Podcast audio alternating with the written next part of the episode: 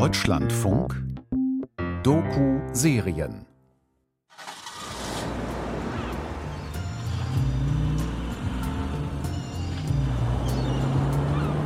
Sonne, Meer und teure Anwesen. Das ist das Stadtviertel Pacific Palisades am Stadtrand von Los Angeles. Hier thront auf einem Hügel die Villa Aurora mit weitem Blick über den Pazifik und einem parkartigen Garten. Das dreistöckige Haus, das einem spanischen Schlösschen nachempfunden ist, fügt sich perfekt in das Villenviertel ein, in dem heute viel Hollywood-Prominenz lebt. Vor 80 Jahren waren die Villa und ihre Bewohner, der Schriftsteller Leon Feuchtwanger und seine Frau Martha, Teil der deutschsprachigen Kulturelite im amerikanischen Exil. Geistesgrößen wie die Brüder Thomas und Heinrich Mann, der Schriftsteller Bruno Frank, der Theaterautor Bertolt Brecht oder der Regisseur Billy Wilder lebten und arbeiteten hier in L.A.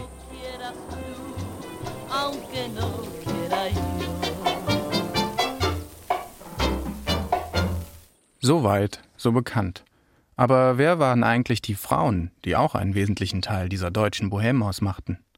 Ich will mich auf ihre Spuren begeben, mehr über sie erfahren und mich davon überraschen lassen, was sie uns heute noch zu sagen haben. Ausgangspunkt für diese Spurensuche ist die Villa Aurora, die heute wieder Treffpunkt für Künstler und Künstlerinnen ist. Auf Einladung des deutschen Staates arbeiten und leben sie hier jeweils drei Monate lang. In fünf Folgen werde ich fünf dieser Stipendiatinnen treffen, um mit ihnen zusammen mehr über ihre historischen Vorgängerinnen zu erfahren. Mein Name ist Etienne Röder. Schön, dass Sie uns auf dieser Reise begleiten. Dann haben wir uns in die Sonne gelegt und äh, hat mein Mann mir gewöhnlich vorgelesen, was er vormittags diktiert hat. Und dann hat er wieder weitergearbeitet bis 8 Uhr abends. Ich scheue immer vor dem Ausdruck Muse zurück, äh, denn äh, was Martha war, war ja eine aktive Mitarbeiterin. Wir haben im Wesentlichen mehr mit den Leuten verkehrt, die näher gewohnt hatten. Und dazu gehörte Thomas Mann. Und Brecht hat auch nicht sehr weit gewohnt von hier. Und Heinrich Mann ist dann auch näher hergezogen. Und dann war Chaplin unser großer Freund, der regelmäßig eingeladen hatte. Martha nicht zufrieden mit dem Ende. Martha immer noch nicht zufrieden mit dem Ende. Das, das ist ja allerdings in einem Weltkrieg sehr merkwürdig, dass man sich um eine Zahnbürste kümmern muss.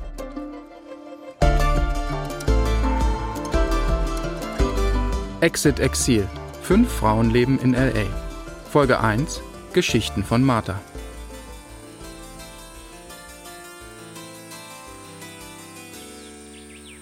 Hier das Klima ist ganz ähnlich wie an der Riviera. Wir wollten gerne ein Haus am Meer haben. Einfach rein Natur und nur das eine Haus in der Mitte. Und auf dem Hügel. Das ist Martha Feuchtwanger in ihrer Villa am Rand von Los Angeles. Wir waren sofort zu Hause in dem Haus.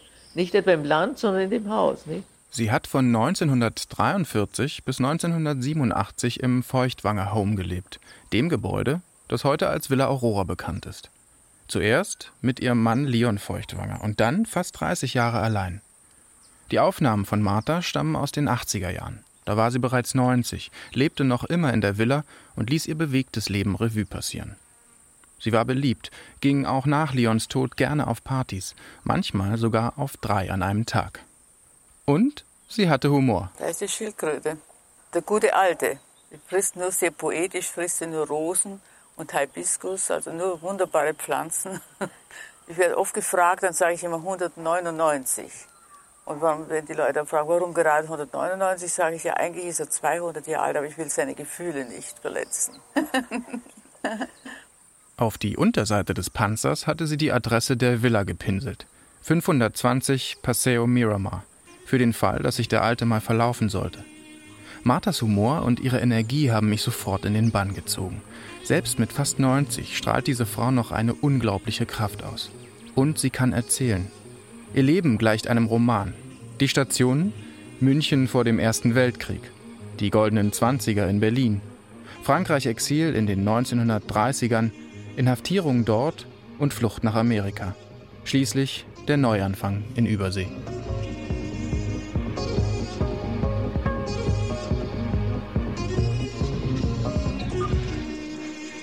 Marthas Geschichte beginnt in München, ihrer Heimatstadt. Hier treffe ich mich mit der Schriftstellerin Tanja Kinkel. Tanja Kinkel war in den 1990er Jahren eine der ersten Stipendiatinnen in der Villa Aurora und ist vor allem für ihre historischen Romane bekannt.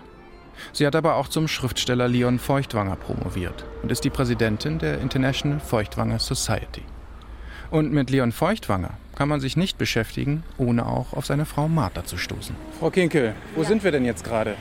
Wir sind jetzt gerade gar nicht weit weg von äh, der Stelle, äh, wo Martha aufgewachsen ist, aber wo heute der Lodenfrei, einer von Münchens beliebtesten Modegeläden ist. Und wir machen äh, jetzt erst einmal den Schlenker äh, zum Künstlerhaus am Lehndachplatz, wo eine der beliebtesten Ballsäle war und ist, wo die Münchner Fasching gefeiert haben. Denn da hat sich etwas ereignet in dem Jahr, als Leon und Martha sich kennengelernt haben.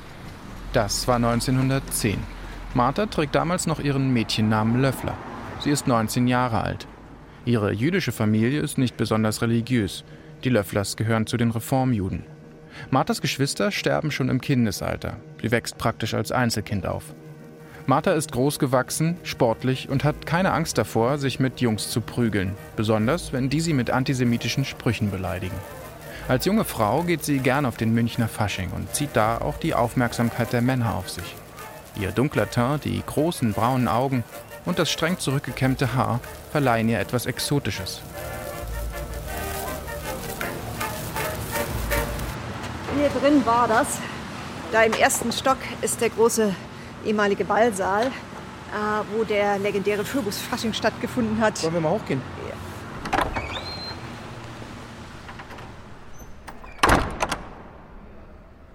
Das Künstlerhaus am Lehnbachplatz wurde ab 1900 zum Treffpunkt für das Who Hu der Münchner Gesellschaft. Hier trafen Maler, Musiker und Schriftsteller auf industrielle und wohlhabende Bierbrauer. Es ist ein prunkvolles Haus mit Kronleuchtern, großen Freitreppen und teurem Parkettboden.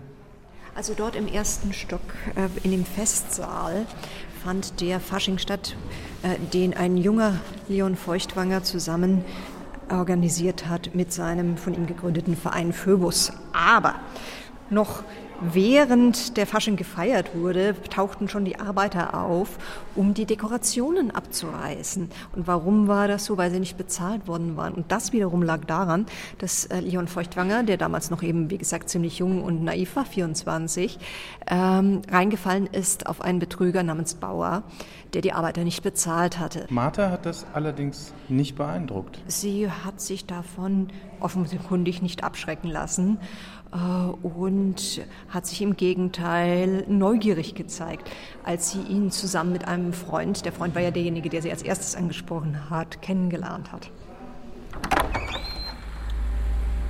Tanja Kinkel hat viele Anekdoten dieser Art auf Lager, denn sie recherchiert akribisch.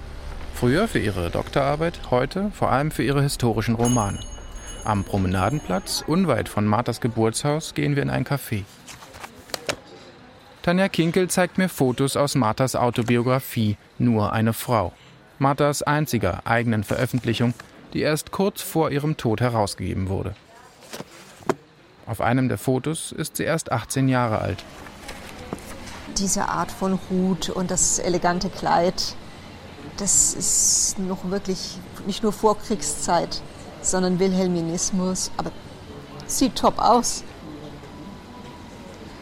Dann kann man auch sehen, äh, warum sie als eines der schönsten Mädchen in München galt damals. Aber Martha ist nicht nur schön, sondern auch klug und sehr unternehmungslustig. Sie geht in den Turnverein, fährt für ihr Leben gern Ski und tanzt viel. In ihrer Jugend schlägt ihr Herz außerdem für die Literatur und für Medizin. Ihr Traumberuf Ärztin. Ihr Vater allerdings, ein erfolgreicher Tuchhändler aus München, hat andere Pläne für sie. Mein Vater wollte, dass ich da mitarbeite im Geschäft. Also ich wollte studieren und mein Vater hat gesagt, ein Mädchen, wenn es studiert und so viel weiß, findet sie keinen Mann. Und ich musste mit 15 Jahren die Schule verlassen. Als sie Leon kennenlernt, ist sie hin und weg vom ungebundenen Leben des Schriftstellers. Der ist zwar noch nicht der gefeierte Autor von Weltruhm, aber Martha ist fasziniert von seinem Humor. Sie liebt die Welt der Künstler und Schriftsteller, auch wenn sie selbst nicht schreibt. Später wird sie über diese Zeit sagen, mein Leben begann, als ich Leon kennenlernte. Zwei Jahre lang halten die beiden ihre Liaison vor den Eltern geheim. Doch als Martha 1912 von Leon schwanger wird, heiraten sie.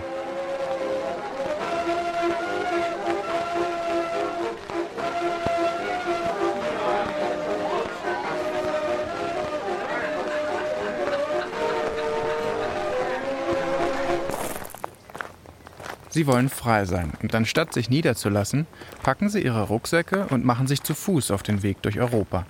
Ganze zwei Jahre lang.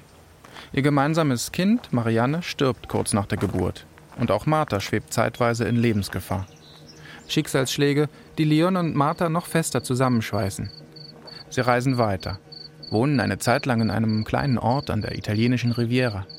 Mehrere Wochen genießen sie die warme Luft, liegen nachts auf der Terrasse und bewundern gemeinsam die Sterne. Vielleicht keimt da bereits ihre Idee für ein gemeinsames Haus, das all ihren Freunden immer offen stehen soll. 1914, da sind die beiden gerade in Tunesien unterwegs, bricht der Erste Weltkrieg aus. Mit einem Mal wird die Situation im französisch verwalteten Tunesien für Deutsche brandgefährlich. Eines Nachts klopfen französische Soldaten an die Tür und nehmen Leon als feindlichen Ausländer mit. Ein Schock für Martha. Aber ich wusste nicht, wo er ist und gar nichts. Da haben wir gehört, auf der Straße Leute gefragt. Und der hat gehört, dass das Hauptquartier, das französische, die einzigen, die was wissen, ist in einer Moschee. Und vor dem Moschee standen zwei Riesen aus Martinique mit gezogenen Krummschwertern und nackten Oberkörper. Und der junge Soldat, der mit mir war, bekam es mit Angst zu tun und ist weggelaufen. Und ich stand da und ging einfach rein. Die waren so erstaunt über meine Frechheit, dass sie mich gar nicht zusammengehakt haben mit ihren Krummschwertern, sondern mich einfach reingelassen haben.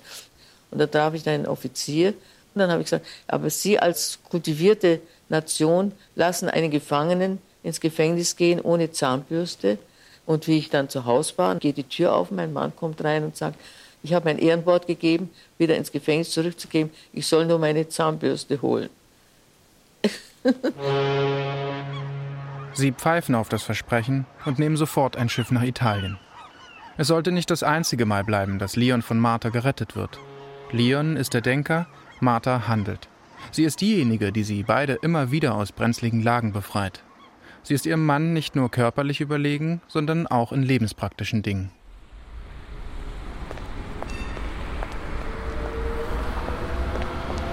Vom Café in der Altstadt aus gehen Tanja Kinkel und ich in den Münchner Norden, nach Schwabing. Ab 1916 wohnten Leon und Martha hier im Künstlerviertel. Ihre Wohnung in der Georgenstraße war Treffpunkt der Schwabinger Bohème. Heinrich Mann kam regelmäßig zu Besuch. Mit Bertolt Brecht, dem Frauenschwarm, der auch Martha Avancen machte, diskutierte Leon liebend gern bis spät in die Nacht. Ich würde mir gerne noch mal ähm, hier ein paar Bilder anschauen, die auch entstanden sind in der Zeit, als Martha und Leon hier gewohnt haben. Es gibt da dieses eine sehr schöne Bild von ihr als Muse auf dieser. Sie sitzt ah. hier so seitlich auf so einer Chaiselong und ähm, ja. Schaut so ein bisschen in die, in die Ferne, ins mhm. Leere, also wirklich wie so ein Musenausdruck. Ja, wobei sie natürlich, ich scheue immer vor dem Ausdruck Muse zurück, äh, denn äh, was Martha war, war ja eine aktive Mitarbeiterin. Äh, sie hat, äh, ehe Leon es sich leisten konnte, Sekretärinnen zu haben, äh, ja die ersten zwei Romane selbst abgetippt, äh, die er zuerst in Handschrift geschrieben hat. Sie hat dann auch mehr und mehr das gemacht, was wir heute als eine Lektoratstätigkeit beschreiben würden, auch wenn sie es selbst nicht so bezeichnet hat. Sprich, äh, sie hat sich bei den entstehenden Manuskripten, die er vorgelesen hat, darauf hat sie reagiert, sowohl positiv als auch negativ äh, und hat äh, ihre Meinung dazu dann auch immer offener gesagt. Als ganz äh, junge Frau war sie mit Sicherheit zurückhaltender als dann später als langjährige Ehefrau. Aber es war etwas, was sie äh, immer getan hat und was er auch äh, quintessentiell gebraucht hat für seine Arbeitsweise. Er hat darauf reagiert, wie wir Autoren immer reagieren. Ich nehme mich hier nicht aus, wenn wir kritisiert werden, zunächst einmal zu sagen, also ja, aber, aber als zweites dann doch, hm, könnte doch was dran sein. Also zum Beispiel bei den Geschwister Oppermann, äh, das ist ein Fall, wo äh, Leon Feuchtwanger das Ende in den sonst sehr notizartigen Tagebüchern ausführlicher erwähnt. Martha nicht zufrieden mit dem Ende, Martha immer noch nicht zufrieden mit dem Ende. Also äh, wo er immer wieder... Das schreibt Leon in sein Tagebuch. Genau, so ja. ist es ja. Mhm. Äh, wo er dann immer noch weiter daran gearbeitet hat, bis sie zufrieden war. Als Hitler an die Macht kommt, ist Leon gerade in New York auf Vortragsreise. Martha warnt ihn vor einer Rückkehr, denn auch seine Bücher werden 1933 öffentlich verbrannt. Er steht auf den schwarzen Listen der Nazis ganz oben. Die beiden lassen ihre Berliner Villa zurück und gehen ins Exil. Ihr erstes Ziel ist Südfrankreich, Sanary-sur-Mer, ein kleiner Ort an der Côte d'Azur. Sie mieten ein Haus, die Villa Valmer, und wieder wird es ein Treffpunkt für die Künstlerbohème, die inzwischen dort lebt. Bertolt Brecht, Heinrich und Nelly Mann kommen oft zum Tee, den Martha nachmittags organisiert. Ein paar Häuser weiter lebt Aldous Huxley, der Autor des Romans Schöne neue Welt. Auch die Zeichnerin Eva Herrmann, um die es in der dritten Folge dieser Reihe gehen wird, kauft ein Haus in dem Ort. Mit ihr hat Leon Feuchtwanger eine Affäre. Sie ist zeitweilig sogar quasi seine Zweitfrau. Martha erträgt es. Der Versuch, eine offene Ehe zu führen, setzt ihr aber auch zu. Auf einem Foto von den beiden in ihrem Haus in Sanary blickt Leon ins Leere, Martha kühl und ausdruckslos in die Kamera. Aber das Paar übersteht auch das. Sie müssen, denn 1939 bricht der Zweite Weltkrieg aus. Und beide werden in Frankreich getrennt voneinander inhaftiert. Dieses Mal geht es um Leben und Tod. Denn Leon hat sich offen gegen die Nazis ausgesprochen. Ihm droht eine Auslieferung nach Deutschland. Martha schafft es, aus dem Lager zu fliehen und sucht Hilfe beim amerikanischen Konsul. Da fühle ich mich sicher, weil ich auf amerikanischem Boden war im Konsulat. Und da habe ich einen Weinanfall bekommen. Und die Amerikaner können doch eine Frau nicht weinen sehen. Der amerikanische Präsident Theodore Roosevelt macht sich persönlich für die Rettung von Leon stark. Aber Frankreich hat gerade vor Nazi-Deutschland kapituliert. Eine Befreiung Leons erscheint aussichtslos. Und da hat der Konsul gesagt, es muss etwas geschehen, ich muss was tun. Also wir können eigentlich gar nichts machen. Ich gehe jetzt zur Mafia. Und die haben gesagt, auch gern, für, für Geld tun wir alles. Wenn sie ihre Schwiegermutter umbringen wollen, wir machen das ohne weiteres, wenn sie uns dafür bezahlen. Aber mit den Nazis wollen wir nichts zu tun haben. Die sind uns zu gefährlich. Also dann zog er wieder ab und hat gesagt, wenn niemand was tun will, tue ich selber. Ich gehe jetzt ins Lager. Und da habe ich ihm einen kleinen Zettel mitgegeben, da habe ich nur draufgeschrieben, frag nichts, sag nichts, geh mit. Und ich wusste ja, dass Leon meine Schrift erkennen wird.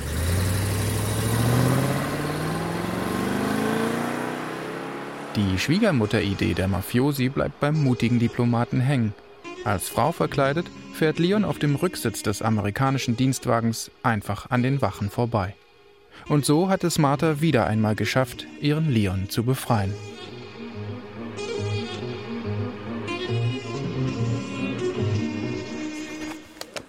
Und dann zeigt mir Tanja Kinkel ein ganz besonderes Foto. Eine junge Frau auf Skiern, die gerade um eine Kurve fährt. Sie trägt eine weite, schwarze Hose, ein am Kragen offenes weißes Hemd und eine Mütze, die ein bisschen an die eines Seemanns erinnert. Die Pose ist souverän, die Ski stehen parallel und der Blick geht konzentriert nach vorn.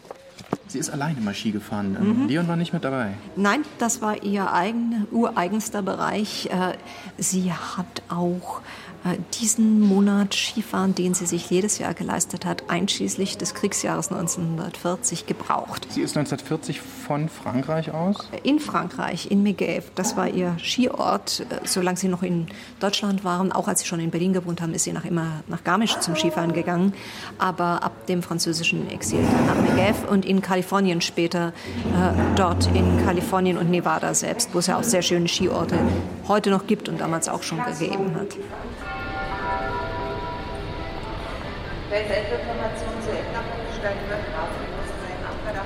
Am nächsten Morgen treffe ich Tanja Kinkel am Bahnsteig des Münchner Ostbahnhofs wieder.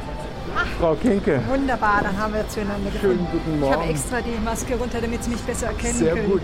Sie trägt Wanderstiefel und Stöcke. Dazu einen kleinen Rucksack, in den sie für uns beide Wasser und Proviant eingepackt hat. Wir wollen heute um den Tegernsee wandern.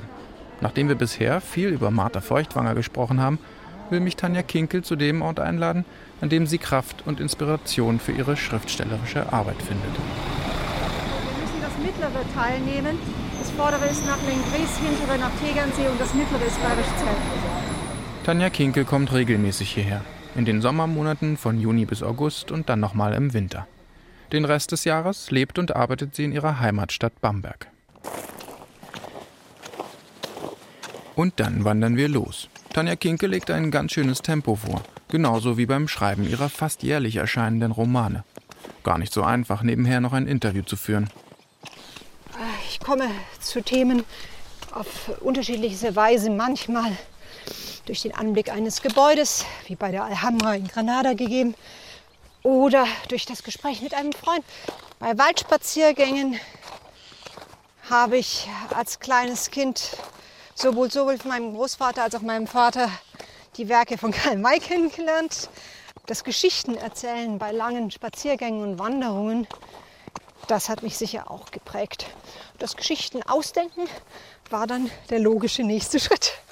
Die Schriftstellerin hat unsere Wanderung minutiös vorbereitet und schon Tage vorher den Wetterbericht gecheckt, um ideales Wanderwetter zu haben.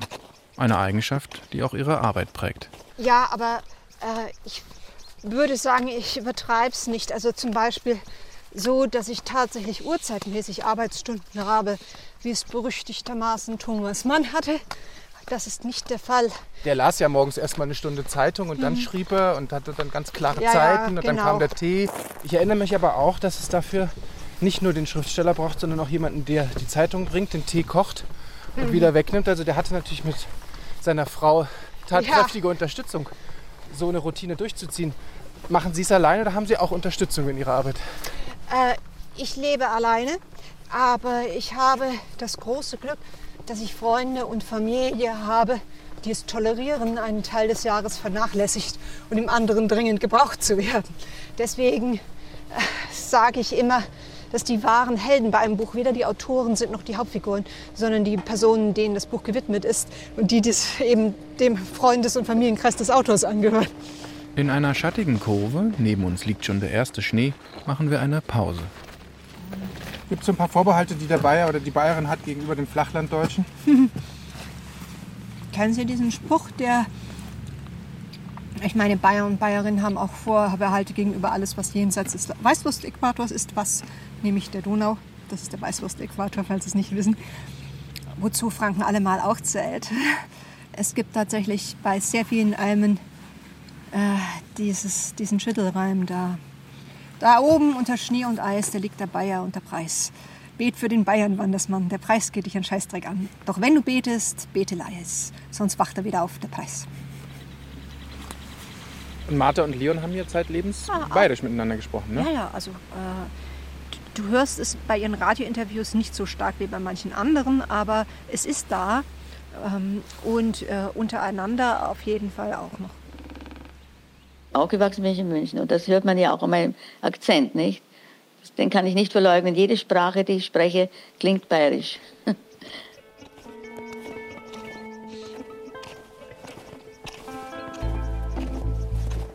Hier oben in den bayerischen Bergen reden wir aber nicht nur über Dialekte, sondern auch über Marthas und Leons Flucht durch ein anderes Gebirge, die Pyrenäen. Wie viele der europäischen Flüchtlinge haben sich auch Exilanten wie die Feuchtwangers ihren Weg nach Amerika über Lissabon gebahnt. Lissabon war der letzte offene Hafen Europas, nachdem der Zweite Weltkrieg ausgebrochen war. Und so wanderten Martha, Leon, aber auch der Autor Heinrich Mann und seine Frau Nelly entlang der Pyrenäen von Frankreich nach Portugal. Was ich mich ja frage, bei diesem Marsch über die Pyrenäen äh, waren ja die meisten Leute anders als Martha nicht in der Verfassung, das Bergsteigen geübt zu sein. Richtig, Heinrich Mann hätte es ohne Nelly gar nicht geschafft. Überhaupt nicht in seinem Alter. Und Martha bei diesem Geburtstagsfest für Heinrich Mann, das in Salkerviertels Haus stattfand, war ja eben die einzige, die daran gedacht hat, bei den Toasts auch einen auf Nelly auszubringen und zu sagen, dass sie ohne Nelly alle und Heinrich besonders es nicht geschafft hätten. Nelly Kröger-Mann war die zweite Ehefrau des Autors Heinrich Mann. Sie wird in der reichen Mannfamilie wegen ihrer ärmlichen Herkunft oft herablassend behandelt. In der letzten Exit-Exil-Folge werde ich mir ihr Leben genauer anschauen. Aber dass eine Gruppe, die selbst unter Druck steht, leider diesen psychologischen, emotionalen Druck an die schwächeren Mitglieder weitergibt, ist nichts Neues.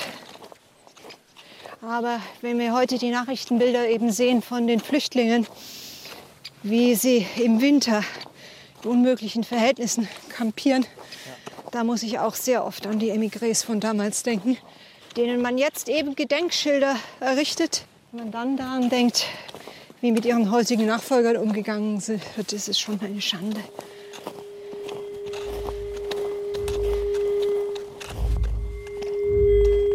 Als im Spätsommer 2018 Menschen durch die Chemnitzer Straßen gehetzt wurden, Geschäfte beschädigt und ein jüdisches Café angegriffen, organisierte Tanja Kinkel in ihrer Funktion als Mitglied des Deutschen Pennzentrums Lesungen an den betroffenen Orten als Zeichen der Solidarität. Das Schicksal der Flüchtlinge von heute und früher ist sich in vielem ähnlich. Alles bleibt zurück, die Flucht ist riskant und es ist schwer, in der fremden neuen Heimat Fuß zu fassen. Aber warum nennen wir die einen eigentlich Exilanten, die anderen aber Flüchtlinge? Ist es gerechtfertigt, die sogenannten Exilanten als Vorbilder und Heldinnen zu feiern und die vielen namenlosen Flüchtlinge als Opfer zu bemitleiden? München, Berlin, Sanary-sur-Mer, dann der Marsch über die Pyrenäen und die Flucht aus Europa über den letzten offenen Hafen Lissabon. Martha hat dem Schicksal die Stirn geboten Leon mehrmals das Leben gerettet. Sie hat sich eingesetzt, auch für andere, und hatte immer wieder großes Glück. Über ihre ganz privaten Gedanken und Ängste ist heute leider nicht mehr viel bekannt.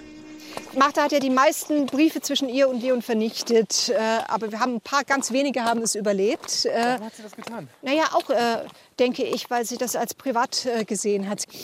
Das ist übrigens nichts weiter Außergewöhnliches, wenn man sich beschäftigt. Mal, es haben erstaunlich eine Menge von Menschen getan, die sich bewusst waren, dass hinterher das ganze literarische Erbe äh, von allen möglichen Leuten gelesen wird. Wie sieht das denn bei Ihnen aus, Frau Kiel, Und um es mit dem Rest der Welt Sie, wo Sie sagen, die sind in der Kiste, die werden verbrannt, dann ist, das ist eine Frage, äh, die ich nicht beantworte und auch als zu persönlich äh, empfinden würde.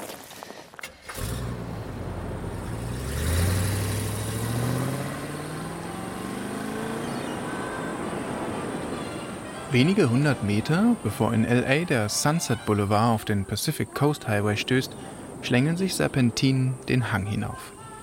1943, kurz nach ihrer Flucht aus Europa, fährt Martha Feuchtwanger hier mit einem Makler den Paseo Miramar hoch. Sie ist auf der Suche nach einem neuen Zuhause. Leon hat einen Roman an ein amerikanisches Magazin verkauft. Geld ist also da und das mediterran anmutende Anwesen gefällt Martha sofort. Die Gegend liegt ziemlich weit ab vom Schuss und der Garten ist verwildert. Doch Martha hängt sich rein und erschafft ein kleines Paradies. Sie pflanzt Eukalyptusbäume, Oliven, Zedern, legt Gemüsebeete und Rosenbüsche an.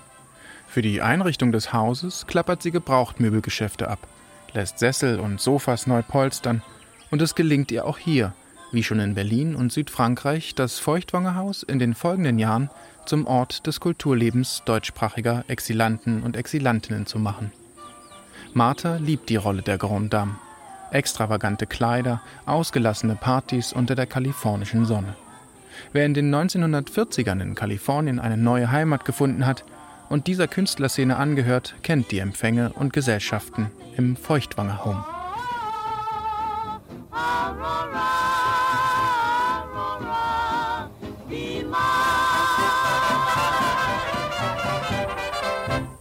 Wir haben im Wesentlichen mehr mit den Leuten verkehrt, die näher gewohnt hatten. Und dazu gehörte Thomas Mann. Und Brecht hat auch nicht sehr weit gewohnt von hier. Und Heinrich Mann ist dann auch näher hergezogen. Und dann war Chaplin unser großer Freund, der regelmäßig eingeladen hatte. 1958 stirbt Leon Feuchtwanger. Nach fast 50 Jahren Ehe lebt Martha als Leons Erbin und Stellvertreterin von nun an allein in der Villa. Sie wendet sich der Musik zu, fördert junge Musiker und wird zu einer angesehenen Figur des öffentlichen Lebens. Noch bis ins hohe Alter geht sie täglich zum Strand hinunter, schwimmt im Meer und stellt sich ihr eigenes Ende ziemlich idyllisch vor. So gehe ich allein auf die Berge und da treffe ich nur Rehe oder Raccoons, Waschbären und da gehe ich oft sehr weit herauf.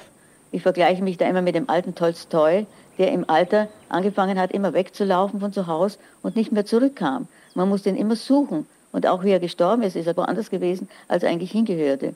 Und manchmal denke ich mir, vielleicht sterbe ich auch oben auf dem Berg, wogegen ich eigentlich gar nichts habe. In der nächsten Folge von Exit Exil mache ich einen Abstecher nach Hollywood. Im LA der 30er und 40er Jahre tummelten sich auch da viele Deutsche. Drehbuchschreiber, Regisseure und auch der junge Filmstar Marlene Dietrich wurden von der boomenden Filmindustrie angelockt. Bevor ich am Ende unserer Serie Exit Exil selbst nach LA fliegen werde, um die neue Heimat deutscher Kulturgrößen zu erkunden, treffe ich mich in der nächsten Folge mit der Regisseurin Usen Borchu. Sie beschäftigt sich schon lange mit Marlene Dietrich und hat ihren ganz eigenen Blick auf den ersten deutschen Superstar. Ja, da hätte wahrscheinlich Marlene bei den Nacktszenen, wenn sie noch leben würde, würde sie wahrscheinlich sagen, um Gottes Willen. Aber sie müsste eigentlich auch wissen, äh, dass das auch ihre Schuld ist.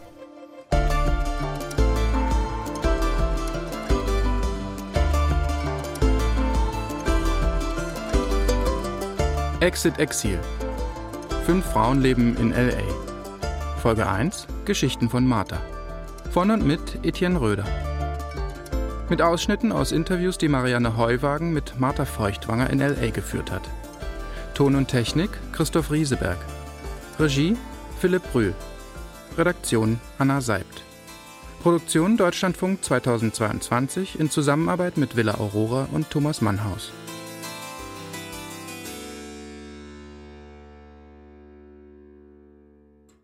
Die nächste Folge können Sie am 10.06. um 19.15 Uhr hier im Deutschlandfunk hören oder auf www.hörspiel und feature.de und in der DLF Audiothek.